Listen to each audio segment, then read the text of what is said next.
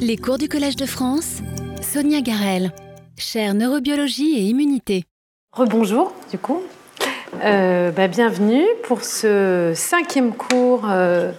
euh, de cette année de la chaire de neurobiologie et immunité. Cette année, on s'intéresse aux interactions neuroimmunitaires dans le, le, développement des circuits cérébraux et des pathologies, l'émergence des pathologies neurodéveloppementales.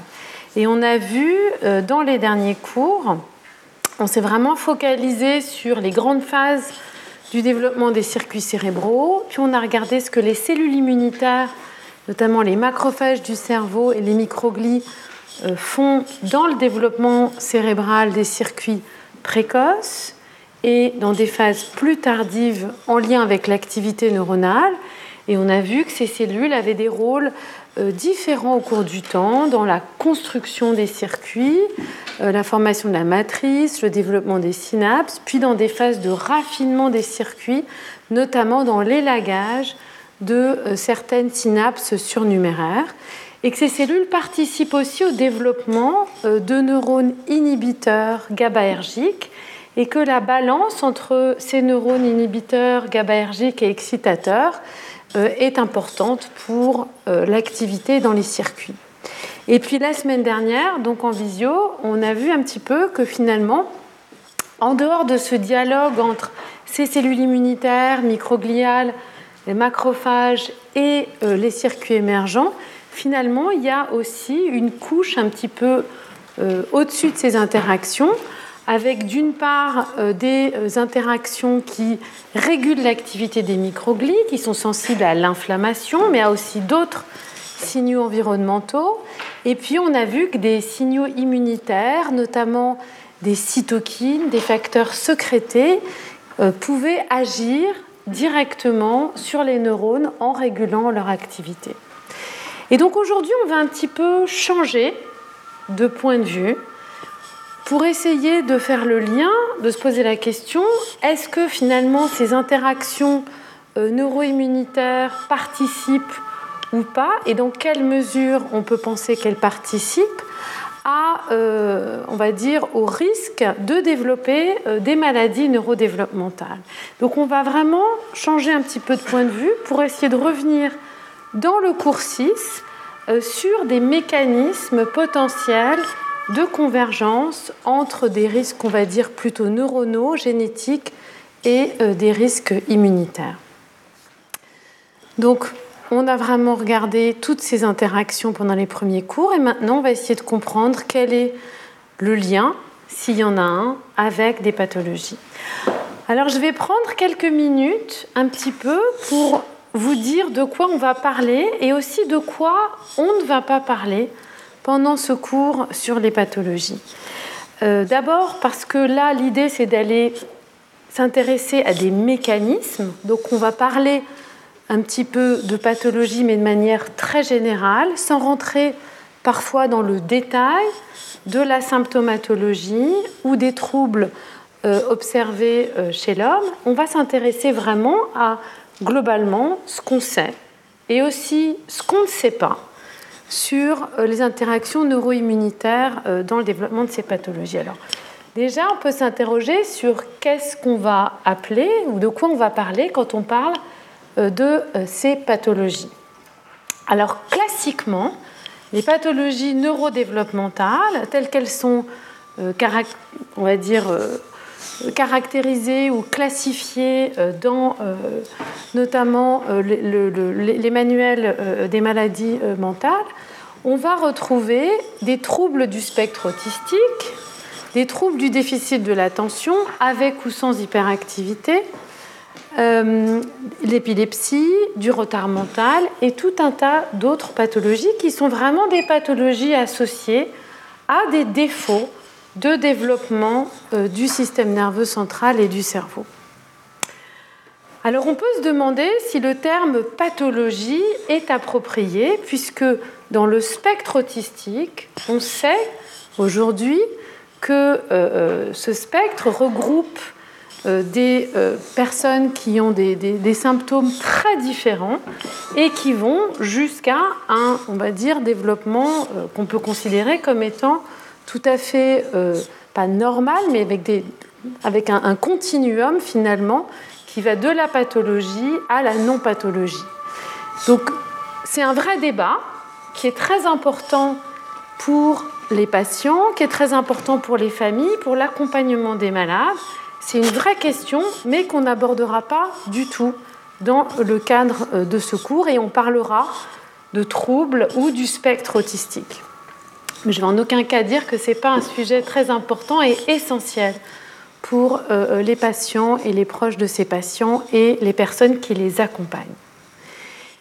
Alors aujourd'hui, on va s'intéresser particulièrement au spectre autistique, qui est une, qui est donc, alors on va dire une pathologie, mais encore une fois, c'est pas, on peut considérer que ce, terme est à remettre en cause, qui est finalement euh, à une incidence euh, assez fréquente en fonction des pays, des critères et de ce qu'on inclut dans ce spectre, c'est environ une incidence de 1%. Et c'est une pathologie qui est caractérisée par des défauts d'interaction, de communication sociale, par des intérêts restreints et des comportements répétitifs et stéréotypiques. L'ensemble, on va dire, euh, des troubles autistiques inclut tout un tas de syndromes qui sont différents et qui, peuvent inclure euh, certaines de ces autres pathologies neurodéveloppementales. Par exemple, 30% des cas répertoriés du trouble du spectre autistique, des patients euh, ont aussi des épilepsies et certains sont également atteints de retard mental. Donc on voit tout de suite que finalement, essayer de mettre ces pathologies dans des cases est déjà quelque chose d'un petit peu compliqué. Et puis on va s'intéresser aussi aujourd'hui à une pathologie qui n'est pas en général inclue dans euh, cette terminologie des maladies neurodéveloppementales, qui est la schizophrénie qui est donc euh, une pathologie, on peut encore se poser la question, mais on n'abordera pas ça ici, une pathologie qui euh, a une incidence en moyenne d'environ 1 sur 1000 et qui est caractérisée par des phénotypes, des symptômes, un tableau clinique extrêmement différent avec des symptômes positifs et négatifs et qui se développe beaucoup plus tard. Les troubles autistiques en général sont diagnostiqués environ dans les trois premières années euh, si le diagnostic est fait de manière euh, adaptée, la schizophrénie se développe plutôt chez l'adolescent, chez le jeune adulte. Donc des pathologies différentes avec, on va dire, une temporalité, des symptomatologies extrêmement différentes. Et pourtant, on va s'intéresser à euh, ces pathologies. Alors encore une fois, on va prendre un petit peu de recul et essayer de comprendre et de discuter de manière euh, très large et générale de comment est-ce qu'on peut comprendre ou essayer de comprendre l'origine ou les facteurs de risque de ces pathologies, puisque euh, vous, vous pouvez imaginer qu'on ne connaît malheureusement pas tout, et bien sûr une grande partie reste encore à découvrir sur l'origine de ces pathologies. Alors définir un cadre conceptuel des études de, euh, ces, syndromes. Alors de manière très générale, et encore une fois, on s'intéressera aujourd'hui surtout au spectre autistique, comment est-ce qu'on étudie euh, différentes euh, pathologies? Donc bien sûr, une première approche, c'est le tableau clinique, les symptômes, l'analyse des comportements et ça, ça va être extrêmement important pour l'accompagnement des patients et euh, tout le personnel médical. C'est quelque chose d'extrêmement important, essentiel pour les familles, dont encore une fois, je ne parlerai pas aujourd'hui. Autre, un autre aspect de la caractérisation phénoménologique, ça va être finalement de regarder à une échelle complètement différente qu'est-ce qui se passe euh, dans le cerveau, notamment euh, de euh, ces patients ou de ces personnes. D'une part, essayer de regarder à l'échelle de la circuiterie en faisant de l'imagerie, de l'imagerie fonctionnelle, soit à l'état de repos, soit en faisant certaines tâches dans certains contextes, qu'on peut, on peut interroger la fonctionnalité et la réactivité de ces, de ces, de ces comportements ou de, de ces circuits. On peut aller regarder au niveau neuroanatomique, cette fois-ci dans des tissus post-mortem, finalement, est-ce que certains types cellulaires, est-ce que certaines cellules sont modifiées ou pas, et également regarder, cette fois-ci à l'échelle des gènes qui sont exprimés, au niveau de la transcriptomique, si certaines cellules, types cellulaires ou voies moléculaires sont particulièrement affectées. Ça, c'est une caractérisation, on va dire, phénoménologique de ce qui peut se passer, qui peut donner des idées sur quels sont les circuits ou euh, certains, euh, on va dire certaines structures, comment elles peuvent être modifiées ou altérées dans ces développements, on va dire, alternatifs. Et puis sur la cause, on va euh, pouvoir faire des études génétiques. Et on verra plus en détail comment est-ce que ça peut être fait, mais des études fondamentales, notamment dans les troubles du spectre autistique, ça a été des études sur les jumeaux, où on peut véritablement explorer le rôle de la génétique versus le rôle de l'environnement. On peut ensuite, grâce au séquençage à haut débit à des études différentes, aller regarder les différents facteurs génétiques qui sont impliqués dans ces pathologies et à partir de ça, ou en parallèle, réaliser des études épidémiologiques qui vont permettre de déterminer des facteurs de risque, par exemple euh, l'inflammation. Et ces informations vont permettre ensuite aux chercheurs de générer des modèles animaux de ces pathologies ou de générer des modèles ex vivo, et on reviendra là-dessus, pour essayer de regarder en quoi est-ce que les altérations de certains gènes ou des facteurs environnementaux vont modifier des circuits des types cellulaires et tester quelque part la causalité de ces gènes, de ces circuits, de ces réseaux dans les fonctions, les altérations comportementales ou la fonction de certaines structures cérébrales. Bonjour, bienvenue. Et c'est toujours cette fois-ci en dialogue complet entre l'analyse des modèles animaux ou des modèles ex vivo qu'on va pouvoir revenir essayer de comprendre, de disséquer les mécanismes moléculaires, cellulaires, anatomiques qui potentiellement sous-tendent les modifications, les perturbations ou le développement alternatif. Et donc on a un vrai dialogue entre différents types d'approches qui sont complètement différentes, mais qui vont être assez essentielles pour aller vraiment regarder ce qui est de l'ordre de la corrélation, ce qui est de l'ordre de la causalité, et permettre d'être plus ou moins assertif ou conclusif sur l'implication de différents facteurs. Alors on va regarder un petit peu ça d'un peu plus près justement avec le spectre autistique. Donc encore une fois, on ne va pas parler de, ça, mais on va s'intéresser à la caractérisation, la circuiterie, l'imagerie, la neuroanatomie et la transcriptomique. Alors je vais résumer, parce qu'on a une heure et demie pour parler de beaucoup de choses, donc je vais résumer énormément de choses. Je ne vais pas parler des circuits ou des fonctions impliquées, je vais m'intéresser plus, puisqu'on parle des circuits cérébraux, véritablement à euh, ce qu'on a vu et qui est en lien avec ce qu'on a euh, regardé plus tôt. Donc l'ensemble des études euh, d'imagerie, on va dire de neuroanatomie, ont permis de montrer que finalement il y a des défauts de manière générique et large dans une grande partie des patients, des problèmes de connectivité au sein du cerveau, c'est-à-dire de relations entre différentes structures et de microcircuiterie locale et en particulier des modifications euh, euh, de certaines régions avec une densité de différents neurones et une architecture neuronale un petit peu différente. Ce qui a été bien montré, c'est qu'il y a une hyperconnectivité locale, c'est-à-dire une modification de la balance excitation-inhibition vers l'excitation. Donc on a moins de neurones inhibiteurs GABAergiques qui sont moins fonctionnels et donc une hyperconnectivité locale. Et ça, ça va vraiment bien avec l'idée que dans 30% de ces patients, il, peut y avoir des syndromes épileptiques qui sont eux aussi liés à un décalage de la balance excitation-inhibition. Une infiltration microgliale avec une neuroinflammation locale observée dans certaines régions euh, localisées. Et des modifications de connectivité à longue distance avec aussi l'apparition de ce qu'on appelle une astrocytose, c'est-à-dire une activation aussi également des astrocytes. Donc des modifications, on va dire, un petit peu d'organisation fonctionnelle des circuits qui ont été vraiment bien caractérisées et qui sont présentes, qu'on retrouve dans dans différentes régions, pas dans toutes les régions, mais dans différentes régions qui vont être associées avec notamment euh, le comportement, les interactions sociales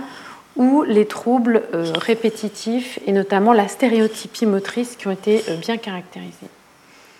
Alors l'apport de la transcriptomie a été également intéressant parce qu'il a permis finalement de montrer que dans l'ensemble des spectres autistiques, donc des pathologies encore une fois, hein, c'est un spectre qui est très large avec des personnes qui ont de manière phénotypique finalement des atteintes assez euh, diverses. On va retrouver des voies moléculaires ou des réseaux moléculaires euh, plus particulièrement modifiés de manière conservée. Donc tout ce qui est en lien avec la synapse, donc encore une fois la connectivité, les interactions, les neurones de projection, les neurones inhibiteurs, et puis euh, une réponse immunitaire qui est euh, donc associé probablement à des modifications euh, microgliales. Et ça, c'est quelque chose qu'on retrouve dans différentes études. Et quand on regarde les neurones qui sont plus, ou les cellules présentes dans, euh, chez les patients qui sont plus particulièrement altérés, on va retrouver les neurones cortico-excitateurs, des microglies et des interneurones GABAergiques. Donc on va retrouver finalement ces neurones corticaux qui sont impliqués dans cette balance excitation-inhibition avec euh, des petites modifications euh, microgliales. Donc un, grand changement, un véritable grand changement dans l'étude euh, des troubles du spectre autistique qui date des années 70, ça a été la véritable démonstration que ces troubles sont des maladies d'ordre génétique. Et ça a été vraiment très bien établi par des études qui ont été réalisées euh, chez les jumeaux. Et alors juste une petite précision sur ces études chez les jumeaux. Donc on a des jumeaux monozygotiques, c'est-à-dire qui ont 100% de leurs gènes totalement euh, identiques, c'est les jumeaux qui, qui, se ressemblent totalement, et des jumeaux dizygotiques qui ont environ, bah, comme des frères et sœurs, à peu près 50% de gènes en commun, et d'aller étudier finalement dans des jumeaux monozygotiques ou dizygotiques, lorsque l'un des jumeaux est atteint d'un trouble, si l'autre jumeau l'est aussi, permet de mesurer la composante euh, associée à, à l'ensemble des gènes sans savoir quelles sont les mutations éventuelles qui sont présentes. Et ici, on a un schéma qui va montrer la concordance dans des jumeaux euh, monozygotiques ou dizygotiques donc euh, en fonction euh, des études dans le temps. les premières études ont été faites dans les années 70, enfin la fin des années 70, et il y a énormément d'études qui ont été réalisées et qui euh, amènent environ à une héritabilité présente. Alors là, c'est écrit en tout petit, mais c'est en fonction des études entre 60 et 70% d'héritabilité des troubles du spectre autistique. Donc un poids de la génétique qui est clair et qui est clairement établi par ces études euh, chez, euh, euh, chez les jumeaux. Ce qui est aussi important de savoir, c'est que finalement, ces études chez les jumeaux et les études génétiques ont montré que les troubles du spectre autistique ne sont pas isolés. Et par exemple, la schizophrénie, qu'on peut retrouver dans ce tableau ici, là, a aussi une héritabilité de 80%. C'est-à-dire que même si ce sont des maladies qui se développent relativement tard, si ce sont des maladies euh, dont il y a énormément d'indications pour penser qu'il y a des événements qui se produisent, en tout cas pour la schizophrénie au moment de l'adolescence ou euh, chez le jeune adulte qui peuvent contribuer à l'émergence euh, de ces pathologies, on a une composante, une héritabilité très forte de ces maladies neuropsychiatriques avec donc un poids de la génétique qui est clairement, véritablement établi. Donc ça, c'est une chose qu'on sait. C'est déjà pas mal. Alors quand on parle de génétique, il faut encore faire attention, c'est-à-dire qu'est-ce qu'on entend par une maladie génétique? C'est-à-dire que parmi les gènes, il va y avoir des facteurs, des modifications, des variations, des mutations qui vont conférer des risques plus ou moins élevés et plus ou moins forts de manière isolée ou polygénique avec plusieurs mutations pour contribuer à l'émergence de la maladie. Alors on a plusieurs schémas. On peut avoir par exemple des mutations qui sont portées par la mère, par le père, et puis c'est l'enfant qui va porter les deux mutations qui va euh, être malade, donc une mutation autosomale récessive. On peut avoir une mutation dominante où finalement un seul allèle va pouvoir être transmis à l'enfant qui va développer une pathologie, ou on peut avoir euh, des risques additifs, et on pense que c'est quand même une grande partie euh, des, des, cas de spectre autistique où on va avoir plusieurs risques petits, légers, faibles qui vont s'additionner et euh, finir finalement par euh, contribuer au développement euh, d'une pathologie ou d'un développement en tout cas atypique. Donc ça, c'est des mutations ponctuelles et on a aussi de plus en plus énormément d'indications pour montrer qu'il y a des variations avec un nombre de copies différents en fonction des petites duplications de régions génomiques qui vont être transmises 1, 2, 3 ou différents nombres de, duplications qui peuvent être transmises, des translocations ou également des insertions qui vont être présentes. Alors les troubles du spectre autistique, je vous ai dit, c'est extrêmement euh, large. Et vous voyez tous ces noms ici, qui sont en fait des noms de syndromes ou de, de pathologies qui font partie du spectre autistique, mais qui sont associés à d'autres phénotypes. Et par exemple, il y a le syndrome de Phelan-McDermid, sur lequel je reviendrai, euh, la sclérose tubéreuse de Bournonville, qui sont des pathologies qui vont inclure comme phénotype un trouble du spectre autistique, mais aussi d'autres euh, pathologies. Par exemple, la sclérose tubéreuse de, de, Bournonville, il y a euh, des troubles du spectre autistique, mais il y a également le développement de petites tumeurs bénignes dans différents organes du corps. Néanmoins, euh, ces euh, syndromes euh, vont être relativement intéressants dans l'étude des mécanismes et de la génétique associés à ces pathologies.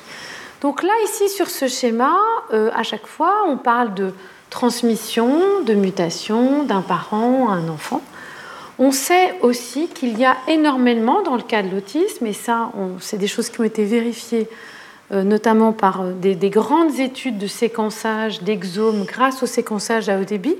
qui a énormément de ce que l'on appelle de mutations de novo, c'est-à-dire de mutations, de modifications génétiques ou de modifications du nombre de copies qui donc euh, apparaissent chez le patient, la personne concernée, qui ne sont pas directement transmises par les parents. Donc une architecture génétique extrêmement compliquée euh, de ces pathologies. Donc on sait que c'est génétique, mais une architecture compliquée, avec probablement dans un grand nombre de cas, finalement, un multigénisme qui contribue à la pathologie. Alors comment, aborder les mécanismes? Comment comprendre, essayer de disséquer ce qui peut se passer euh, dans ces cas? Ou dans ces contextes, dans ces pathologies compliquées, qui sont les pathologies neuropsychiatriques. Et alors là, justement, ce sont euh, l'existence, on va dire, de cas un petit peu particuliers qui ont été extrêmement importants pour avancer. Je vous ai parlé du syndrome de Phelan-McDermid qui peut être lié à une duplication euh, d'une région d'un chromosome, mais qui peut aussi exister euh, de manière dominante autosomale, donc dans une mutation particulière, la sclérose tubéreuse, qui elle aussi est liée finalement à la transmission d'une mutation particulière, donc dans un gène en particulier. Et donc ces mutations euh, syndromiques associées soit au syndrome par exemple de Phelan-McDermid ou de la sclérose tubéreuse de, de, Bournonville, on a aussi le syndrome de l'X fragile, qui est associé à une mutation plus particulièrement dans un gène, ont permis véritablement d'être des espèces de points d'entrée pour comprendre ce qui peut se passer dans euh, ces pathologies. Et ce qui a été bien identifié dans ces différentes formes syndromiques d'autisme, c'est qu'il y avait des mutations dans un gène en particulier, par exemple ici SHANK3 pour le syndrome de Phelan-McDermid, qui euh, était présent, euh, donc il y avait une pénétrance très forte, puisque dans 80% des patients qui ont le syndrome, on va retrouver une mutation dans ce gène SHANK3, soit par duplication, soit par une mutation euh, localisée. Dans la sclérose tubéreuse, on va avoir des mutations, on va avoir à peu près 50% des patients qui vont avoir des mutations soit dans le gène TSC1, soit dans le gène TSC2 qui sont associés à une voie moléculaire particulière, etc. etc. Et puis d'autres facteurs qui ont été isolés, comme par exemple le gène neuroligine 4, euh, par notamment par l'équipe de Thomas Bourgeron à Pasteur, qui est associé à des formes non syndromiques, c'est-à-dire véritablement des cas isolés euh, euh, de syndrome autistique, ou non syndromique ou idiopathique, neuroligine 4, qui sont des variants ou des, mutations qui sont extrêmement rares, mais qui sont extrêmement pénétrants. C'est-à-dire, il y a très peu de cas d'autisme qui sont liés à une mutation dans ce gène neuroligine 4, mais quand il y a des mutations dans neuroligine 4, alors le risque de développer l'autisme est très grand. Et en utilisant ces mutations, qui, euh, comme on le voit quand on regarde euh, la composition, on va dire, de l'ensemble des patients représente une toute petite partie des patients, mais qui ont permis d'être un point d'entrée pour aller explorer les facteurs génétiques importants dans ces pathologies. Donc tous ces facteurs-là, qui représentent une toute petite partie, on a pu ensuite séquencer d'autres gènes ou d'autres facteurs de risque et venir les intégrer dans un schéma qu'on avait déjà pu débroussailler grâce à ces facteurs, ces mutations associées à de l'autisme syndromique ou à des variants euh, particuliers. Alors qu'est-ce qu'on a fait une fois qu'on a eu ces, facteurs? Ben, On a pu générer des modèles animaux, et notamment des souris euh, mutantes pour tous ces différents facteurs. Donc vous voyez, on peut faire des duplications, on peut euh, muter certains facteurs ici, l'X fragile, TSC1, TSC2, donc c'est la, sclérose tubéreuse de Bournonville, neuroligine 4, tous les facteurs SHANK 3 associés au syndrome de Phelan-McDermid, mais qui sont aussi maintenant identifiés dans d'autres, euh, dans des patients idiopathiques euh, des troubles autistiques. Et puis on peut aller regarder maintenant dans ces modèles animaux les modifications comportementales, d'interaction sociale, etc., les défauts à l'échelle cellulaire et euh, donc avancer sur la compréhension des mécanismes à l'échelle de la cellule et des euh, réseaux génétiques pour euh, comprendre ce qui se passe. Alors juste pour vous montrer un petit peu, ce qu'on peut faire chez la souris, c'est aller regarder les interactions sociales, voir comment les animaux interagissent entre eux, voir comment mâles et femelles se comportent, etc., etc. Parce que ce que j'ai oublié de vous dire, et on y reviendra, c'est que les pathologies dont je vous ai parlé ont un dimorphisme sexuel et sauf certaines mutations qui sont particulièrement euh, liées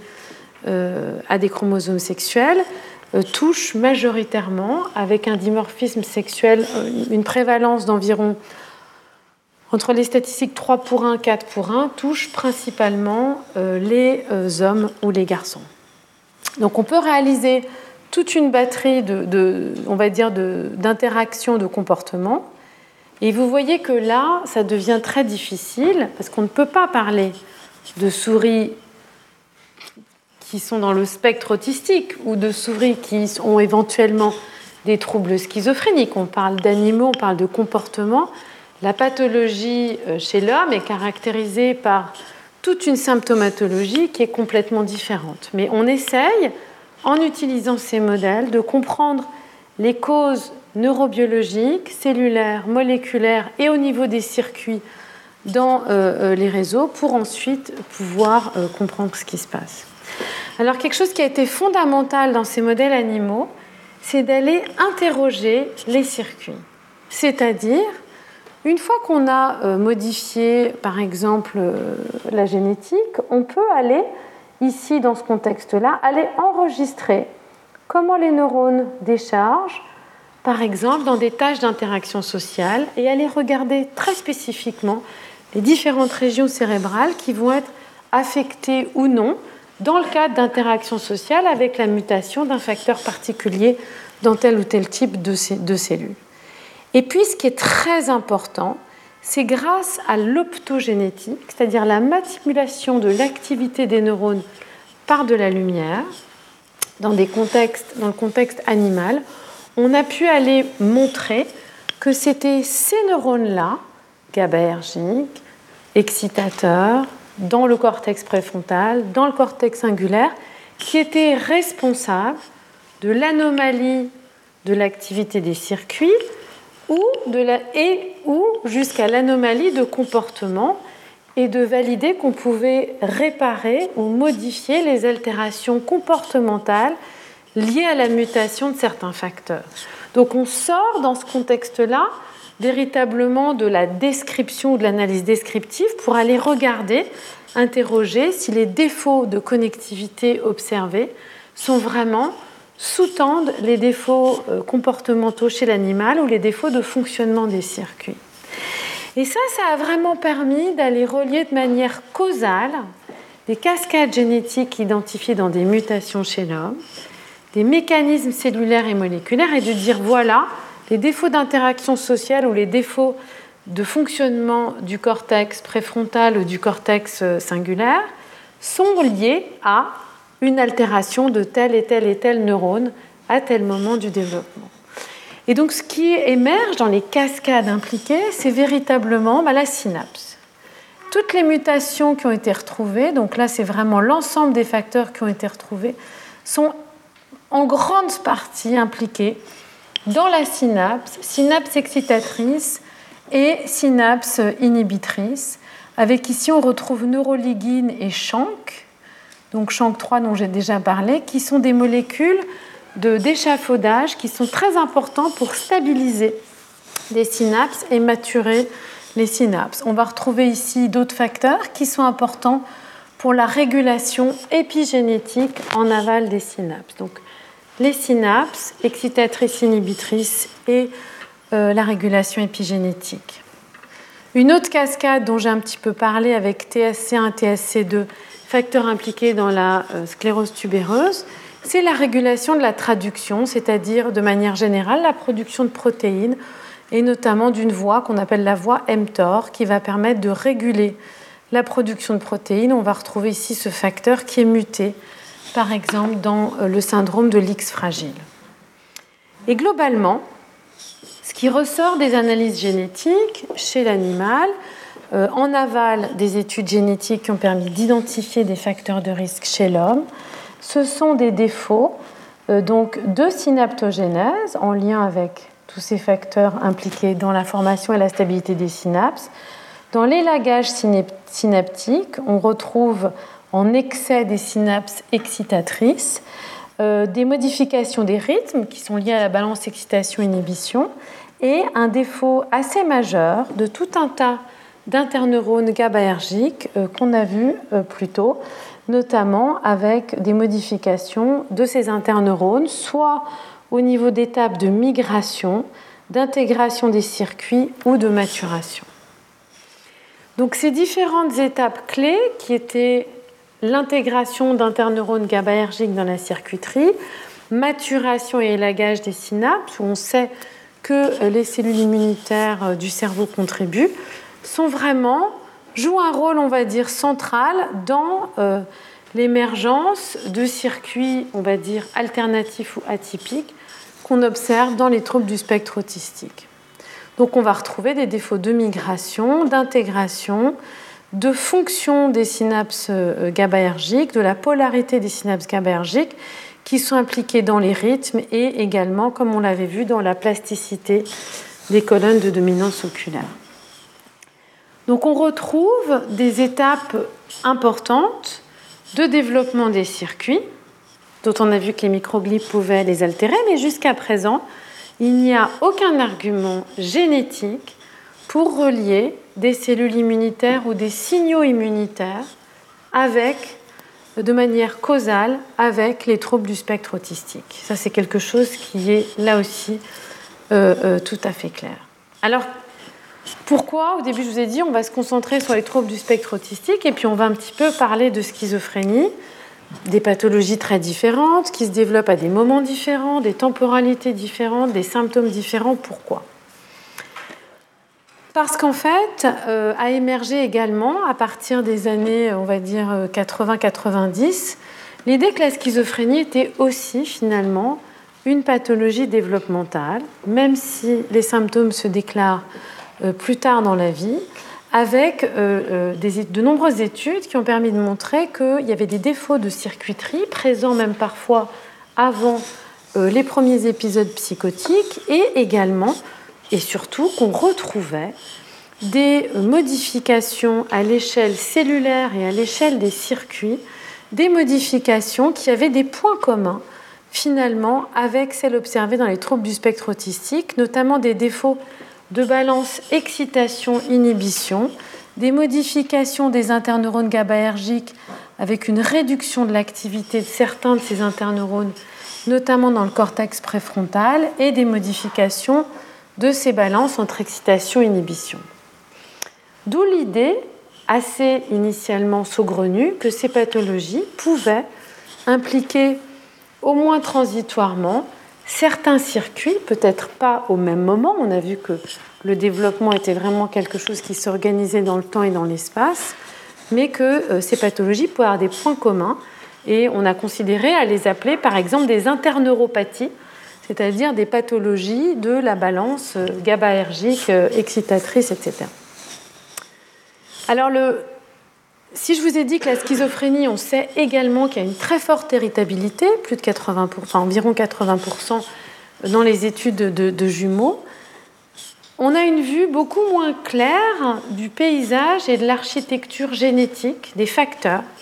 qui contribuent à la schizophrénie. Et je ne vais pas rentrer dans les détails de la génétique des maladies psychiatriques, mais c'est très compliqué d'identifier des gènes qui sont parfois euh, extrêmement, on va dire,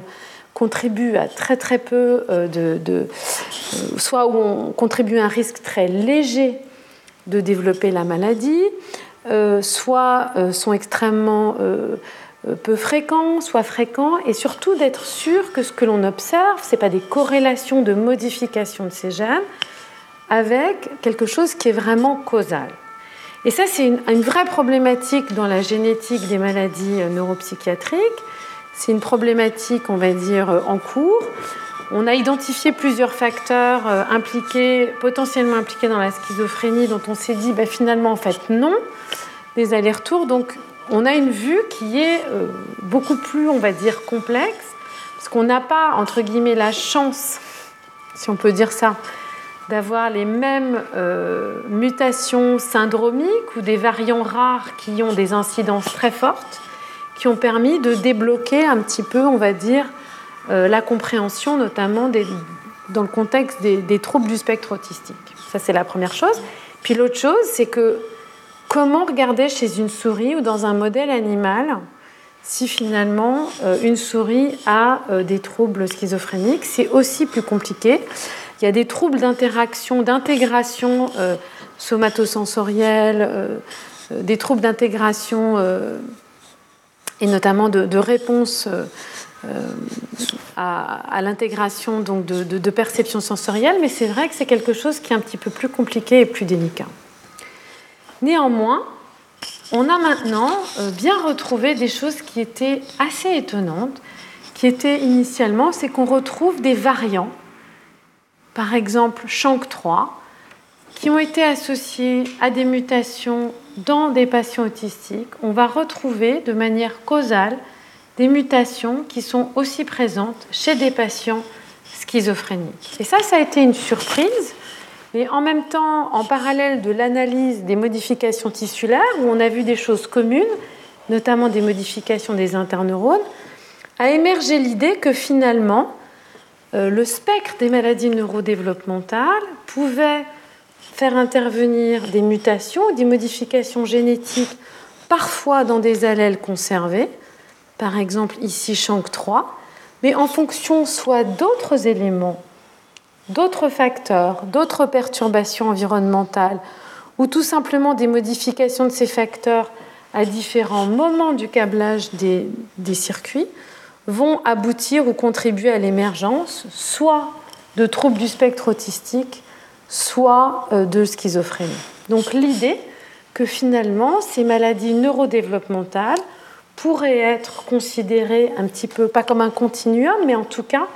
pas totalement comme des pathologies euh, entièrement euh, séparées qui n'ont pas de cause commune. Et on va retrouver encore une fois des mutations SHANK3 associées à ces différentes pathologies. on retrouve aussi, par exemple, des variations du nombre de copies de certains gènes qui euh, sont présents dans des patients du trouble du spectre autistique ou de la schizophrénie et qui montrent finalement qu'il peut y avoir, en tout cas dans certains cas, un overlap ou une redondance aussi bien au niveau génétique qu'au niveau euh, biologique. Et donc c'est la raison pour laquelle finalement on s'intéresse aussi et de manière commune dans le contexte des interactions neuroimmunitaires à ces deux types de pathologies. Donc je vous ai dit, euh, on s'est intéressé donc euh, études génétiques, jumeaux d'héritabilité. J'ai pas parlé de la manière dont les gènes sont identifiés parce que là il nous faudrait vraiment euh, plus de temps. Mais euh, encore une fois, il y a différents types d'expériences, de séquençage qui permettent d'associer de manière statistiquement différente des mutations avec l'occurrence de ces pathologies. Et je vous ai beaucoup parlé de modèles animaux qui ont quand même été fondamentaux et qui sont toujours fondamentaux pour véritablement relier un gène, une mutation,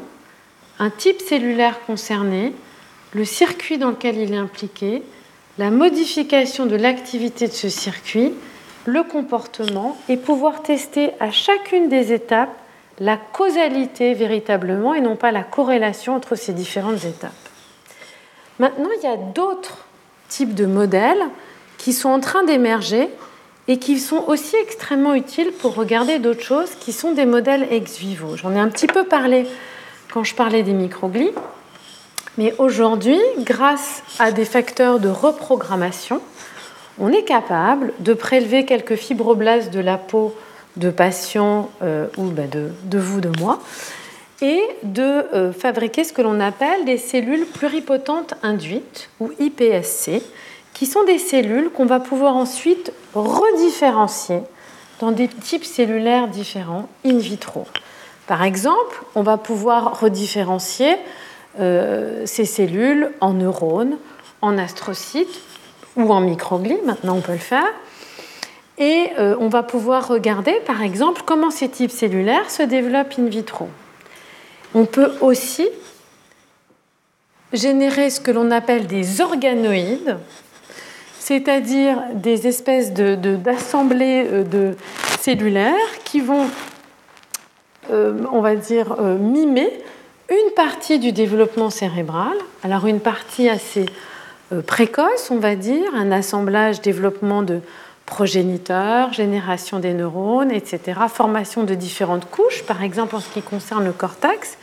Et cette fois-ci, ça va être à partir de neurones humains et de neurones de patients. Donc on va pouvoir aller regarder la complexité euh, génétique dans un contexte de cellules humaines et d'aller regarder d'autres aspects qui sont différents par exemple de ceux qu'on peut regarder chez l'animal, puisque là il va s'agir de neurones humains dans un contexte humain, mais qui est, on va dire, à une certaine mesure un petit peu artificiel, mais qui va apporter des informations différentes. Alors, par exemple, quel type d'information? Donc, on va avoir, on peut générer ce type d'organoïdes in vitro, dans lesquels, donc ici, on va pouvoir euh, commencer à avoir des vagues d'activité un petit peu, euh, enfin, de l'activité en tout cas spontanée, mais on n'aura absolument jamais dans ce contexte-là, par exemple, de l'activité perçue, intégrée comme les entrées sensorielles. Néanmoins, on va pouvoir regarder la diversité des types cellulaires, l'ordre dans lequel ils sont générés, leur capacité à faire des synapses, etc. etc. Et puis on verra un petit peu la semaine prochaine, mais là dans les organoïdes, on n'a que des neurones et on commence à avoir des cellules gliales, mais on n'a pas de microglies puisque ces cellules ne viennent pas du tissu cérébral, mais viennent du sac vitellin, comme on l'a vu, et colonisent le cerveau. Mais maintenant, ce qu'on peut faire, c'est mélanger ce type d'organoïdes avec des cellules dérivées qui vont ressembler à des microglies et voir ce qui se passe dans ce contexte-là. Donc, ce qu'on peut faire, c'est euh, donc générer des lignées cellulaires à partir de patients, à partir de contrôles. On peut faire des lignées isogéniques. On peut réintroduire des mutations. On peut corriger des mutations qu'on aura détectées dans ces lignées cellulaires. Et là aussi, aller tester la fonctionnalité des différents gènes identifiés dans ce type d'organoïdes où on pourra regarder la formation des neurones, etc. Donc c'est une autre échelle et c'est une autre approche, mais qui est complémentaire et qui apporte des choses différentes par rapport à ce que l'on peut voir euh, chez l'animal. Donc ça, c'est un papier, par exemple, qui vient de sortir en février, où les auteurs ont regardé comment est-ce que euh, différentes mutations, dans des facteurs extrêmement différents, pouvaient moduler dans des organoïdes la génération de différents types cellulaires. Et ce qu'ils ont observé, qui est assez intéressant, c'est que finalement, ils ont vu que dans les trois euh, lignées euh, mutées, ils allaient, avoir, ils allaient modifier la cinétique relative de production d'interneurones GABAergiques inhibiteurs et de neurones excitateurs, ce qui transitoirement va générer un décalage entre l'activité d'excitation et d'inhibition. Mais ce qu'ils ont observé aussi, puisqu'on peut regarder, disséquer les gènes impliqués, c'est que ces mutations le faisaient en utilisant des cascades génétiques complètement différentes. Donc on, peut avoir des points de convergence sur des mécanismes cellulaires, on va dire la synchronie de génération entre des neurones excitateurs et inhibiteurs qui va permettre de moduler ou de générer des circuits entre guillemets équilibrés entre ces deux forces ou ces deux activités dans les circuits mais qui peuvent être médiés par des casquettes génétiques très différentes. Et donc ce type d'approche peut permettre d'avancer dans la compréhension de ces mécanismes. Donc des pathologies, des modifications neuroanatomiques, de l'étude génétique qui vraiment convergent vers la synapse et la régulation de la traduction. Donc si on, prend en considération tous ces éléments, finalement, on se retrouve avec un, cadre de réflexion un petit peu euh, plus large, on va dire, qui est qu'on a vraiment euh, différents génotypes, des mutations très différentes, qui vont pouvoir modifier finalement différents aspects de la physiologie et de la cognition,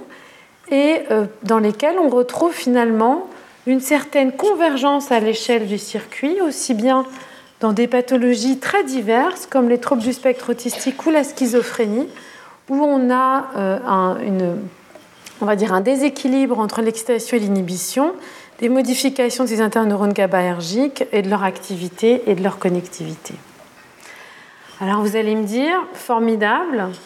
on n'a absolument pas parlé d'interaction neuroimmunitaire, donc finalement ça ne sert à rien. Bon ben voilà, ça ne sert à rien, on s'en va. Donc Effectivement, et ça c'est très différent par exemple de la maladie d'Alzheimer, on n'a pas d'argument fort génétique pour penser que des modifications neuroimmunitaires puissent être importantes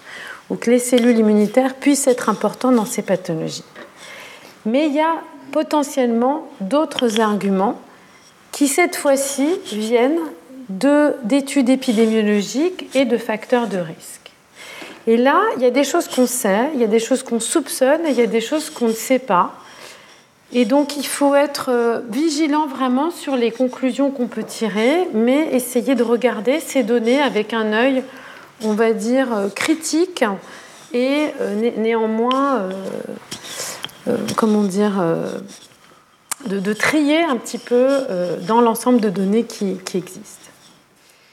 Donc je vous ai dit qu'une caractéristique quand même euh, qu'on observe, pourquoi aller regarder des interactions neuroimmunitaires dans ces pathologies? Parce qu'en fait, on observe vraiment dans les tissus post-mortem des modifications euh, des cellules immunitaires, des microglies dans les tissus. et des modifications, on va dire, d'autres cellules gliales, d'une part. D'autre part, et ça c'est des choses qui ont été observées depuis assez longtemps, il y a des perturbations immunitaires chez les patients, qui sont des comorbidités. donc il y en a un grand nombre, je ne vais pas revenir dessus, mais par exemple, on a euh, régulièrement des allergies qui sont euh, relativement élevées, des taux d'allergie, des modifications euh, également des cytokines immunitaires circulantes qui sont modifiées chez les patients. Et notamment, là, cette fois-ci, je parle de, patients du, trouble du spectre autistique. Et donc, on va retrouver des modifications du système immunitaire chez ces patients dont on s'est demandé depuis un certain temps si elle pouvait avoir un lien avec euh, les pathologies observées ou si c'était juste, on va dire, euh, des corrélats euh, ou des conséquences des pathologies observées. Alors si on prend la temporalité du développement, on a beaucoup vu pendant le développement la neurogénèse, l'apoptose, la, la synaptogénèse, la formation des cellules gliales, la myélisation, etc avec des phases donc euh, embryonnaires, des, euh, événements autour de la naissance, le développement postnatal, l'adolescence, etc. Donc on a beaucoup parlé euh, des microglies et des macrophages présents dans le cerveau, mais il y a aussi beaucoup d'autres cellules immunitaires qui se développent, et notamment pendant la deuxième partie ou la fin, on va dire, de la gestation, avec des modifications également au moment de la naissance, l'arrivée notamment des micro-organismes, euh, des différentes bactéries euh, qui vont coloniser et former euh, le microbiote. On a aussi une immunité maternelle passive. La mère transmet des anticorps au fœtus et à l'enfant pendant les premières, les premières phases de la vie après la naissance, entre guillemets, le temps que celui-ci développe ses propres cellules immunitaires et sa propre immunité. Donc en fait, euh, beaucoup de personnes se sont intéressées à d'autres facteurs de risque en dehors de la génétique pour les troubles du spectre autistique parce que il y a eu notamment de nombreuses études qui ont montré euh, qu'il pouvait y en avoir d'autres qui étaient notamment liées aux circonstances euh, qui entouraient la naissance. Et donc il y a énormément d'études qui se sont intéressées aux facteurs de risque troubles du spectre autistique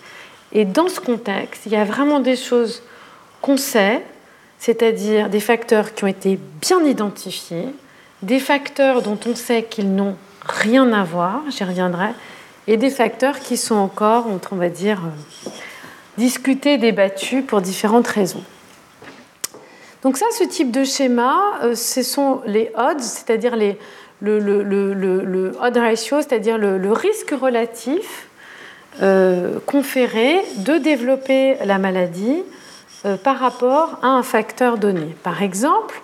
une hypoxie néonatale, c'est-à-dire une insuffisance d'oxygénation du cerveau pendant une période périnatale, va conférer en fonction des études un risque de 1, donc 1 c'est pas de risque,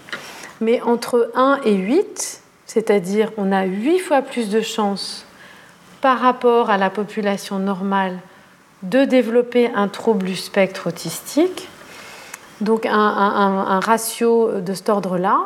euh, de développer euh, donc euh, une pathologie de type autistique. Donc ici, on a vraiment, même si ce sont des risques faibles, parfois très faibles,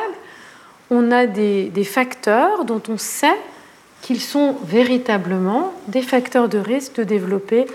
des risques autistiques. Donc un autre frère avec un syndrome autistique, vous voyez, c'est un facteur, euh, par exemple, x8, donc avec toute la composante qu'on peut avoir euh, génétique associée. Euh, c'est à peu près pour vous donner un exemple de ce que c'est que ce type d'augmentation de risque. Une naissance prématurée aussi, etc. L'acide folique, qui a été généralisé, est un facteur protecteur. Donc on pense qu'une absence ou une, une comment dire, une carence en acide folique peut effectivement euh, poser euh, un problème de développement. L'exposition à certains tératogènes comme le valproate, qui est un, agent modificateur des marques épigénétiques et aussi, même si c'est faible, un agent qui a été démontré comme étant un facteur contributif de l'autisme. Il y a également des facteurs dont on sait qu'ils ne sont pas associés, même si ces carrés sont relativement grands. Et il y a un point en particulier qu'il faut,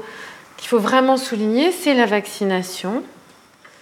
Alors ça, je voudrais le souligner parce qu'il y a eu plusieurs études qui ont montré ou proposé, et au départ, il y a une étude, que la vaccination pouvait être un facteur causal ou contributif à l'autisme, et cette étude est frauduleuse. Il a été vraiment démontré que cette étude est frauduleuse, est basée sur des résultats euh, absolument faux, et que donc la vaccination n'est absolument pas un facteur de risque euh, pour l'autisme. Et puis il y a des facteurs où finalement ben, on ne sait pas encore, c'est inconclusif. Et ça, c'est très important de garder à l'esprit, mais qu'il y a des choses qu'on sait, il y a des choses qu'on ne sait pas, mais il y a des choses dont on sait que vraiment elles ne sont pas impliquées, et de bien finalement mettre euh, les, choses dans différentes cases. Donc ce qui est très important, euh, c'est vraiment cette période périnatale, néonatale, avec une incidence importante de la, euh, on va dire des complications, notamment parfois d'une grande prématurité ou d'une prématurité et d'une hypoxie euh, néonatale. Et donc on va juste commencer par euh, aborder, on va dire dans l'ordre, les différents facteurs dont on sait qu'ils sont vraiment causales. Et donc maintenant, c'est très clair que ce qu'on appelle l'encéphalopathie néonatale, qui est liée dans certains cas à une prématurité, mais pas que. Donc on a une, encéphalie, une encéphalopathie du prématuré, ou en tout cas du grand prématuré, euh, euh, notamment puisqu'on a bien identifié maintenant que la période de risque, c'est entre 24 et 34 semaines de gestation, qui a un risque euh, fort, de un risque de développer cette encéphalopathie. et vraiment, on va dire, donc différents facteurs, donc une naissance prématurée, mais il peut y avoir également donc une hypoxie, un manque d'oxygénation, ou alors euh, des, euh, ce qu'on appelle des, traumatismes qui vont affecter le développement, le développement du cerveau pendant, pendant cette période particulière. Une infection, par exemple, de d'autres parties de, de l'organisme, etc., etc vont conduire à tout un tas de symptômes qui sont caractérisés par euh, des lésions, white matter injury, des lésions dans la substance blanche, c'est-à-dire dans les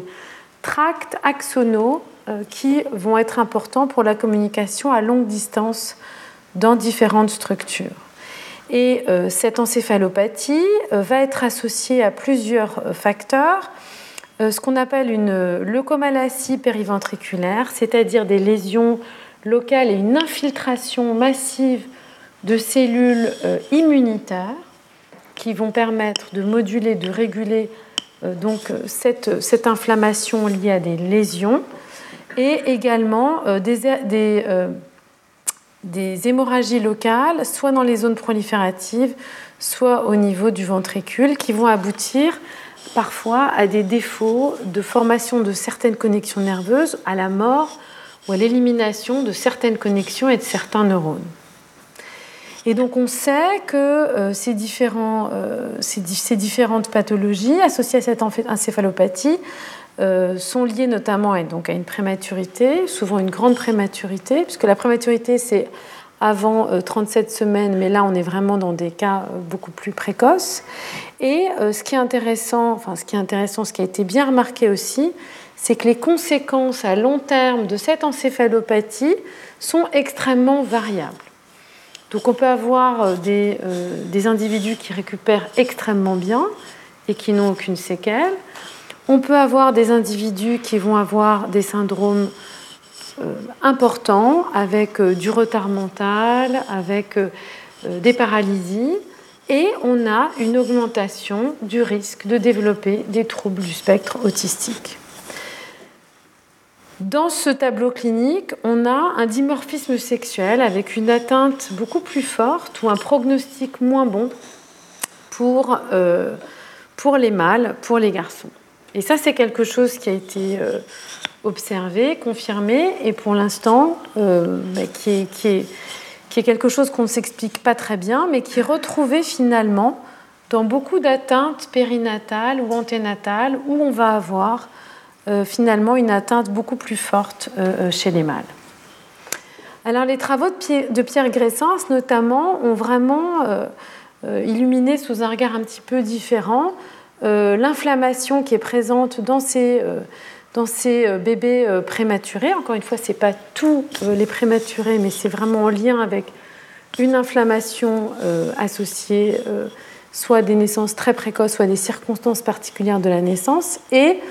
euh, les localisations ou les défauts de, connectivité qu'on observe, qu'on peut observer en lien avec le développement des troubles du spectre autistique. Et donc en fait, on va retrouver des atteintes qui, sont localisées dans des régions qui vont être relativement euh, proches. Donc l'idée que ces modifications, inflammations, dans le contexte de la prématurité, vont être particulièrement euh, impliquées dans ces pathologies et euh, on a également euh, toujours de manière prévalente ce qui a été euh, baptisé le, désavantage des mâles, qui est que systématiquement, des garçons, systématiquement, on va retrouver une atteinte plus forte chez les individus de sexe mâle. Alors, ce qui est clair aussi, c'est que finalement, différents facteurs vont pouvoir converger vers cette encéphalopathie de la prématurité, donc effectivement une naissance prématurée, mais aussi d'autres facteurs d'hypoxie d'ischémie qui peuvent être liés pas uniquement à la prématurité. Et on a bien identifié maintenant dans des modèles précliniques les facteurs qui étaient importants et qui vont être liés à des modifications des oligodendrocytes et de la myélinisation, euh, des axones, la mort de certains neurones et euh, des défauts de migration et d'intégration des interneurones GABAergiques. Et donc là, on va retrouver finalement des atteintes qui ont une origine non génétique, qui vont être liées à une inflammation à un moment donné du développement liée à une perturbation ou à une modification euh, du contexte. On va retrouver euh, cette fois-ci une convergence sur des facteurs qui vont être par exemple le développement des axones, des neurones GABAergiques ou la formation de certains tracts axonaux. Et on a des modèles, là encore une fois, des modèles précliniques chez l'animal où on peut euh, étudier, c'est des travaux qui sont en cours, étudier comment, pourquoi cette encéphalopathie périnatale peut être associée à des déficits neurosensoriels, de l'épilepsie ou différentes modifications euh, comportementales. Donc une vraie fenêtre critique autour de la naissance qui a été bien identifiée avec des facteurs euh, de risque, mais qui sont encore une fois des facteurs de risque, et donc qui ne vont pas conférer de manière certaine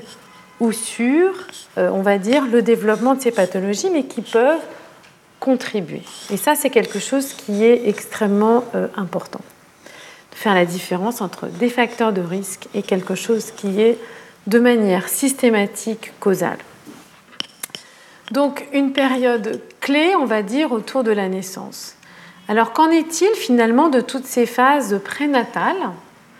où on peut avoir là aussi des modifications, des atteintes euh, au développement euh, donc des différents circuits comme, comme on l'a vu précédemment? Donc une première euh, source, ou on va dire euh, entrée modification potentielle, ça va être euh, des infections prénatales qui vont pouvoir toucher véritablement le fœtus en développement. Et donc là, on va avoir toute une série de virus qui sont capables de franchir la barrière placentaire, soit d'infecter le placenta, soit de franchir cette barrière et d'aller infecter le fœtus et d'aller euh, modifier le développement des circuits euh, pendant euh, toute cette phase. Donc on a un syndrome qu'on appelle syndrome torche. C'est pas très joli, mais c'est qui permet de définir différents virus ou différents facteurs ou différents parasites qui sont capables de réaliser donc ces, ces, infections. Toxoplasmose, other, rubéole, cytomégalovirus et euh, l'herpès. Et en fait, on a véritablement donc une infection, des voies d'entrée, une, capacité d'infecter. Et là, ces virus vont pouvoir d'une part induire des lésions véritablement dans le cerveau en développement, mais aussi, et ça, ça on commence à bien le voir, modifier l'activité des cellules immunitaires dans le cerveau et notamment des microglies et affecter la manière dont le circuit euh, se développe. Mais la, la, cause principale des défauts induits, ça va être des lésions induites dans euh, le développement euh, et dans le, tissu cérébral. Et le CMV, le, le, le cytomégalovirus fœtal, c'est quelque chose qui est extrêmement répandu. Ça touche entre, je crois que c'est zéro, c'est pas, pas une grossesse sur 100, mais c'est 0,7% des grossesses. Enfin, c'est quand même beaucoup de grossesses où on va avoir potentiellement une infection de, au cytomégalovirus. C'est un virus qui est relativement anodin euh, chez l'adulte, mais qui va pouvoir, pendant la grossesse, conduire à des syndromes extrêmement variés qui peuvent être euh, certaines surdités, une microcéphalie, des lésions assez fortes, ou alors des petites lésions qui ne vont pas être grave du tout, ou alors aucun symptôme. Donc un spectre de modification extrêmement large euh, qui pose un problème de santé publique parce qu'il faut faire un diagnostic pendant ces infections cytomégalovirus qui ont lieu pendant la grossesse et en fonction euh, des euh, facteurs observés en imagerie, décider si, enfin décider ou en tout cas estimer quelles peuvent être les conséquences qu'il peut y avoir. Donc c'est aujourd'hui une des causes principales de, on va dire, de, de, de, sources infectieuses, de déficit à long terme euh, des fonctionnalités euh, neurosensorielles et cérébrales. Donc c'est quelque chose qui est, on va dire, une question vraiment de, santé publique et de diagnostic, mais qui est maintenant relativement bien maîtrisée. Et euh, il y a vraiment, on va dire, des, des guidelines où on est capable de savoir ce qui va se passer en termes d'évolution euh, du cas. On peut aussi traiter, suivre les femmes enceintes qui sont atteintes pendant leur gestation euh, de, de, ce, de, ce, de, cette pathologie. Euh, donc des modifications virales et on a aussi dans le cytomégalovirus fœtal une incidence dans la descendance accrue de troubles du spectre autistique. Donc j'ai parlé de, ces différents virus, mais en fait il y en a d'autres. Et la liste, entre guillemets, euh, s'allonge un petit peu. Il y a, en 2015-2016, euh, il y a eu le virus Zika, Zika dont on a euh, pu observer qu'il causait des microcéphalies avec des modifications assez claires au niveau des progéniteurs neuronaux. Et, et de nombreuses études chez l'homme dans des modèles animaux ont permis de, de comprendre un petit peu euh, comment est-ce que ce virus attaquait les progéniteurs et de modifier leur, euh, et de modifier l'activité, le développement cérébral. Et pour l'instant, en dehors des microcéphalies, on ne sait pas très bien, de manière plus large, s'il y a des conséquences à long terme sur d'autres circuiteries ou d'autres aspects du développement cérébral euh, liés au Zika. Alors on parle de virus et on parle de développement. forcément, on pense à un virus en ce moment qui nous pose des petits soucis, qui est le SARS-CoV-2, responsable du Covid-19. Alors là, vous ne voyez pas, c'est assez pâle. Mais euh, donc en fait, à l'heure actuelle, voilà, ça, ça vient, c'est vraiment, c'est euh, mars 2022, donc c'est tout frais, tout récent. On commence à avoir une vision un petit peu plus claire sur ce qui se passe au niveau des grossesses et du Covid. Donc on a euh, finalement une possibilité de transmission verticale, c'est-à-dire de transmission au placenta et euh, au bébé, mais qui est relativement euh, faible. Mais quand elle a lieu, elle est foudroyante. C'est-à-dire qu'on a des cas de placenta infecté avec, dans ce cas-là, stillbirth, c'est-à-dire une mort anténatale avec un ratio de 2,36, donc c'est quelque chose qui est quand même assez clair et on peut avoir des modifications et des risques de prééclampsie euh, pendant la grossesse. Ceci dit, une grande partie des grossesses se passe sans souci. Donc on sait clairement qu'il y a un risque pour les femmes enceintes à attraper le Covid pendant la gestation. Et ce qu'on sait aussi pour l'instant, c'est que la vaccination des femmes enceintes ne pose, pour l'instant, parmi les études, aucun souci. Donc aujourd'hui, vraiment, euh, il faut que les femmes enceintes se fassent vacciner. Et euh, c'est quelque chose qui est un petit peu compliqué sur un plan de santé publique, puisqu'il y a beaucoup de femmes enceintes qui ne veulent pas se faire vacciner pendant la grossesse. Alors là, de plus en plus, les gens euh, maintenant sont vaccinés avant d'entamer leur grossesse, donc le problème se, se, pose de moins en moins, mais néanmoins, c'est toujours une balance des risques dans ce contexte-là, de savoir, on sait qu'un euh, un, SARS-CoV placentaire peut être absolument dramatique, alors qu'on sait pour l'instant qu'une vaccination n'a pas d'effet. Donc ça, c'est l'état euh, actuel en ce qui concerne le SARS-CoV-2 et, le Covid-19. Donc différentes infections euh, prénatales qui peuvent, qui peuvent atteindre directement soit le placenta, soit le fœtus et modifier euh, le développement du cerveau. Alors ça, c'est des infections vraiment congénitales, fétales. Quid des infections ou des modifications ou des atteintes virales de la mère pendant la grossesse, c'est-à-dire avec un virus ou une bactérie qui va rendre la mère malade, mais qui ne va pas nécessairement passer euh, au fœtus euh, ou atteindre le placenta. Et alors là, il y a toute une littérature qui s'est énormément intéressée à l'effet notamment de grandes épidémies sur l'incidence de certaines maladies euh, neuropsychiatriques, notamment la schizophrénie et les troubles autistiques. Et là, on rentre dans un domaine qui est controversé, notamment pour la schizophrénie. Pour les troubles du spectre autistique, on verra qu'il y a des choses qui sont très claires. Donc il y a eu une grande épidémie de rubéole en 64, il y a eu une épidémie de fièvre en 1917, 1900, une épidémie de grippe 1917-1918, et puis il y a eu, euh, notamment euh, en euh, février 88, une étude sur une, une épidémie de fièvre qui a eu lieu en Finlande, pour lequel on avait des registres extrêmement clairs et qui a déduit que euh, l'incidence de la schizophrénie était augmentée euh, suite à une exposition prénatale euh, au virus de la grippe et notamment à une hospitalisation et un épisode fiévreux. Alors les ratios de risque sont très faibles, sont entre 1 et 2 ou 1,5. Et euh, différentes approches statistiques ne montrent pas tout à fait, euh, on va dire, le même, euh, le même intervalle de confiance. Donc il y a depuis énormément d'études qui s'intéressent aux risques de pathologies très diverses, donc de virus, rubéole, toxoplasmose, grippe, et à l'incidence que ça peut avoir et le risque que ça peut conférer à euh, l'émergence des pathologies. Pour ce qui est de la schizophrénie, on va dire qu'il y a à peu près autant d'études qui montrent qu'il y a un effet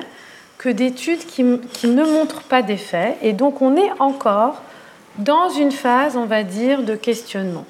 En ce qui concerne les troubles du spectre autistique, il y a toute une littérature aussi, mais il y a des choses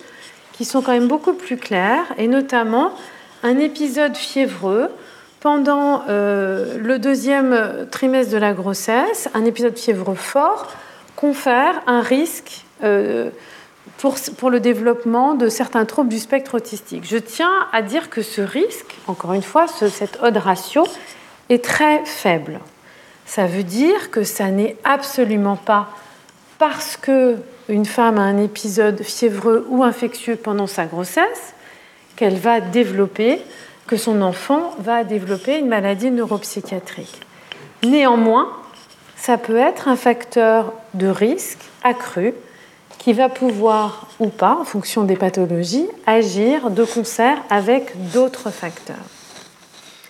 Et c'est ces modèles qui demandent encore à être confirmés qui ont été développés euh, suite à ces études, ce qu'on appelle des modèles de double ou de hit multiples. C'est-à-dire qu'une activation, ce qu'on appelle une activation immunitaire maternelle, c'est-à-dire une réponse immunitaire de la mère, générée par un agent infectieux viral ou bactérien, on y reviendra, va induire une augmentation, une modification des cytokines inflammatoires circulantes qui va pouvoir aller agir soit de concert avec des prédispositions génétiques, comme un petit agent euh, déclenchant ou modifiant,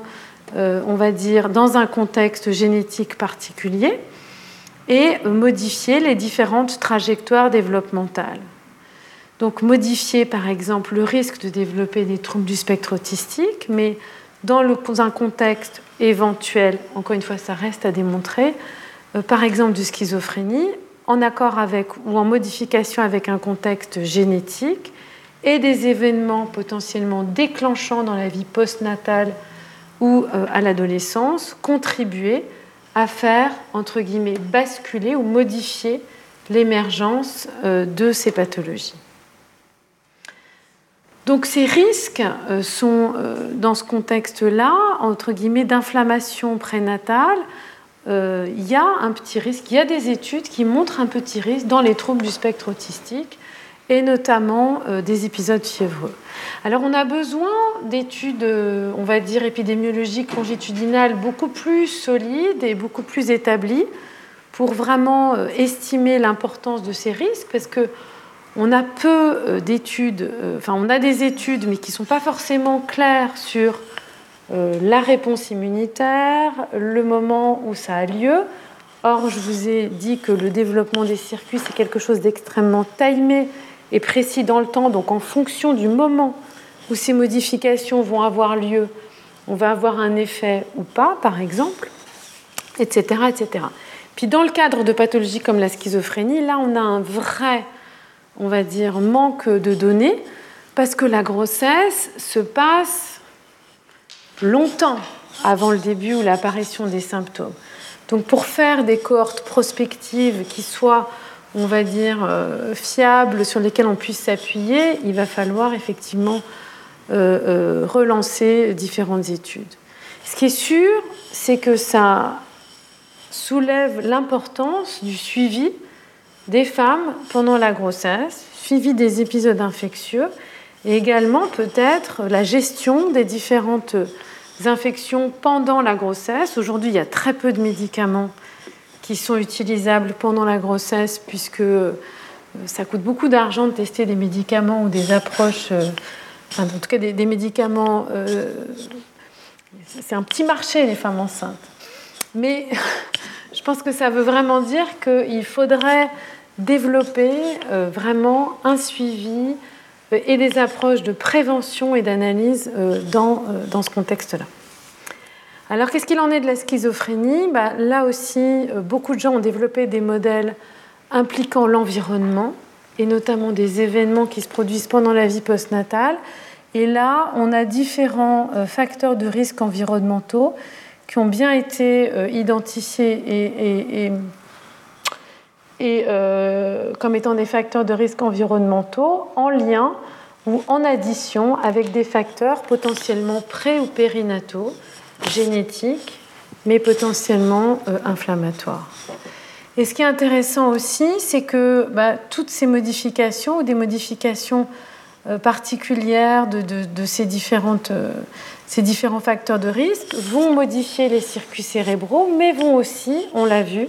être capables de modifier les cellules immunitaires comme les microglies qui peuvent répondre à tout un tas de signaux environnementaux. Donc les modèles euh, actuels sont vraiment des modèles où on a un, on va dire une architecture génétique qui va conférer des risques qui sont des risques forts, puisqu'encore une fois, ce sont des maladies génétiques et que les mutations qui ont été identifiées impliquent vraiment les synapses, la traduction et, euh, et euh, des modifications épigénétiques. Et puis, l'environnement qui peut être lié à des contextes infectieux, hypoxie, dans des phases critiques particulières, deuxième trimestre de la gestation, autour de la naissance ou dans des phases postnatales comme l'adolescence vont pouvoir, de manière très différente, agir sur les circuits et, euh, on va dire, agir de concert ou en parallèle pour contribuer à l'émergence de ces pathologies. Donc on se retrouve vraiment dans un contexte où euh, on a vu que deux, euh, on va dire, on a deux types de facteurs génétiques forts, mais également des facteurs de risque environnementaux, infectieux ou euh, de modification neuroimmunitaire qui vont pouvoir contribuer à un développement altéré de modèles animaux euh, et euh, ex vivo. Donc la question, c'est finalement, est-ce que ces infections, notamment ces infections anténatales, pour lesquelles les données épidémiologiques donnent des informations mais pas complètement définitives, qu'est-ce que peuvent nous donner finalement, nous fournir, qu'est-ce que peut nous apporter des études de modèles animaux? Et là, il y a un vrai apport, là aussi intéressant.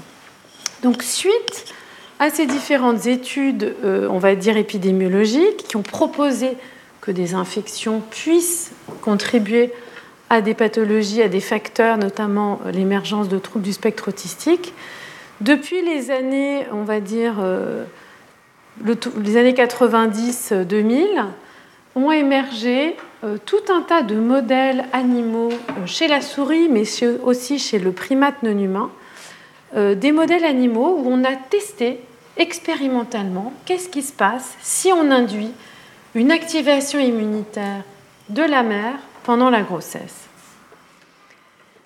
Et ces modèles animaux, pour le coup, ont vraiment montré que ça pouvait être quelque chose de, relativement dangereux et, enfin, en tout cas, un facteur de risque. Et ça, c'est notamment les travaux de Paul Patterson qui, ont, qui a commencé à regarder euh, l'influence d'une du virus de la grippe euh, chez la souris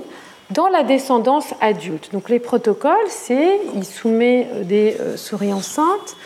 il les expose au virus de la grippe en intranasal et il regarde les conséquences à très long terme dans la descendance adulte au niveau du comportement ou de la circuiterie. Et ici, ce genre de vue, c'est le comportement moteur d'une souris en exploration et euh, ici, ce qu'on peut voir, c'est une souris contrôle. Et ici, ce qu'on peut voir, c'est une souris qui a été exposée donc, à ce type d'inflammation. Donc ça, ça montre que, en tout cas, dans des contextes d'animaux hébergés en animalerie, qui sont peu stimulés sur un plan immunitaire, réaliser ou déclencher ou exposer les animaux à un virus et à une réponse immunitaire forte, peut induire dans la descendance adulte des perturbations comportementales importantes. Alors ce qui est intéressant, c'est que euh, des modèles par la suite ont pu être euh, induits ou, modifiés pour tester finalement comment est-ce que un épisode infectieux peut perturber comme ça le comportement dans la descendance. Donc là aussi, c'est les travaux de Paul Patterson qui a utilisé des composés chimiques pour mimer une infection euh, viral et il a notamment utilisé ce qu'on appelle le poly-IC, poly-IC ou PIC, c'est de l'azine polio, alors polycystique. polycystique, voilà, je le dis très vite, parce que j'y arrive absolument jamais. Qu'est-ce que c'est? C'est un composé, un composé chimique qui ressemble à de l'ARN double brin. Maintenant, vous êtes tous des experts en virologie, vous savez qu'il y a des virus à ARN et que l'exposition de l'ARN double brin va déclencher une réponse antivirale chez la mère. Et ce qui a été, donc, on voit un effet du virus de la grippe, mais quand on mime une infection virale, cette fois-ci de n'importe quel type de virus, on est capable d'induire le même type de comportement. Et il a montré dans la descendance qu'il était capable euh, une, en mimant une infection virale transitoire, d'induire des défauts de sociabilité, des, euh, comportements répétitifs euh, stéréotypiques et une augmentation de l'anxiété chez la descendance adulte. Alors ce qui est intéressant aussi, c'est que tous ces phénotypes présentent un dimorphisme sexuel et ne sont présents que chez les mâles ou de manière accentuée chez les mâles, ce qui récapitule en partie euh, des choses qui sont observées euh, dans les pathologies. Donc ces premiers travaux ont ouvert la voie à tout un tas de modèles euh, de ce mécanisme, de ce processus qu'on appelle l'activation maternelle immunitaire, donc une réponse immunitaire de la mère qui induit dans la descendance des modifications. Donc on est capable de réaliser, donc d'utiliser ce composé, mais on peut aussi mimer une infection bactérienne en exposant euh, les mères à euh, du lipopolysaccharide, qui est un composé de la membrane des bactéries gram négatives.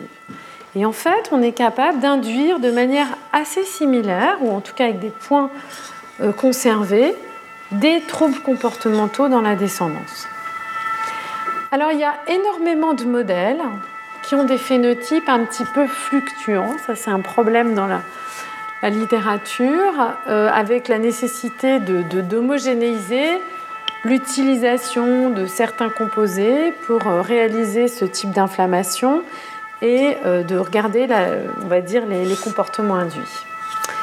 Par contre, ce qui est clair, et ça finalement ça fait beaucoup de sens, c'est que ce qui est très important, c'est le moment où a lieu cette modification, cette activation maternelle immunitaire où on voit par exemple qu'en fonction du moment de la gestation où euh, ces infections, enfin mimer ces, infections et, induire une réponse, une activation immunitaire euh, chez la mère peut avoir un effet à certains moments et n'en avoir aucun à d'autres.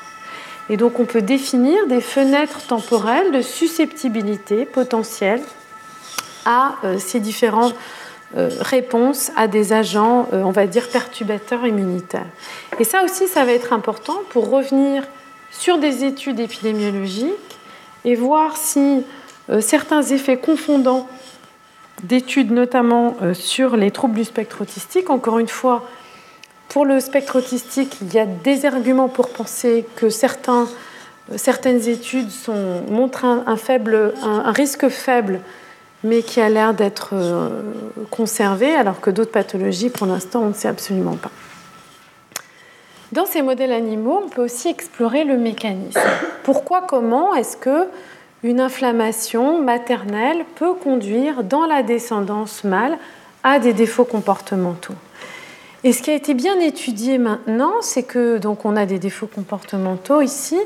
c'est qu'en fait on peut bloquer cet effet de l'inflammation maternelle par exemple en bloquant certaines interleukines, donc des cytokines qui vont être produites par la mère, passer et aller altérer ou modifier le développement du fœtus. Et euh, des circuits cérébraux pour euh, générer ce genre de modification comportementale. Ce qui a été bien étudié aussi, c'est que finalement, cette réponse à des signaux maternels euh, immunitaires peut être modulée par différents facteurs chez la mère. Et notamment, euh, donc ici, on a une réponse inflammatoire, production de cette interleukine 6, qui va ensuite passer la barrière placentaire et on verra la semaine prochaine agir sur le développement des circuits euh, via euh, des voies particulières. Mais cette modification et cette réponse va être modifié par d'autres cellules immunitaires de la mère, notamment la production d'interleukine 17, qui va être très dépendant de l'état immunitaire de la mère, mais qui peut également être modifié, par exemple, par la variété ou la composition du microbiote de la mère. Et ça, ça a été bien montré chez la souris. En fonction de l'état du microbiote présent, on va avoir une modification de la production de ces cellules euh, TH17 qui vont modifier la production de cette interleukine IL17 qui va elle-même influer sur l'effet plus ou moins fort de l'activation maternelle sur euh, le développement cérébral. Donc on se retrouve dans un contexte où finalement euh, on a des facteurs de risque très clairs, naissance prématurée, hypoxie, encéphalopathie infection congénitale. On a des risques proposés. Certains confèrent un faible euh, ratio notamment des inflammations pendant la gestation, et des modèles animaux montrent qu'une inflammation pendant la gestation peut induire des modifications comportementales dans la descendance, notamment via la production de cytokines inflammatoires de la mère qui vont aller modifier le développement des différents circuits. Alors maintenant, la vraie question finalement, c'est de savoir est-ce que ces différents facteurs agissent en parallèle, les facteurs génétiques et ces facteurs potentiellement immunitaires ou environnementaux? Est-ce qu'ils convergent sur des voies particulières? Et euh, c'est quelque chose qu'on va regarder euh, la semaine prochaine, c'est comment est-ce que potentiellement ces modifications, ces perturbations génétiques et ces modifications inflammatoires ou environnementales peuvent agir sur les circuits ou sur les cellules immunitaires pour altérer, soit en synergie, soit de manière parallèle, le développement euh, des circuits, en essayant de remettre donc ces considérations, cette fois-ci dans un contexte euh, de développement euh, pathologique ou en tout cas alternatif, avec une modification et plus en lien avec les troubles du spectre autistique et un tout petit peu avec la schizophrénie. Voilà pour aujourd'hui. Donc c'était très euh, général sur les différentes pathologies, mais l'idée est vraiment de garder un œil euh, large sur ces questions et surtout de, vraiment essayer de, bâtir sur ce qui est connu, euh, ce qui est clair, ce qui est certain, de bien considérer ce qui reste encore à débroussailler et à comprendre et euh, notamment euh, les contributions environnementales, les euh, évidences épidémiologiques, ce qui vient de l'animal et ce qui nous permet d'avoir une vue un petit peu globale de ces questions. Je vous remercie, je vous souhaite une bonne semaine. Retrouvez tous les contenus du Collège de France sur www.colège-2-france.fr.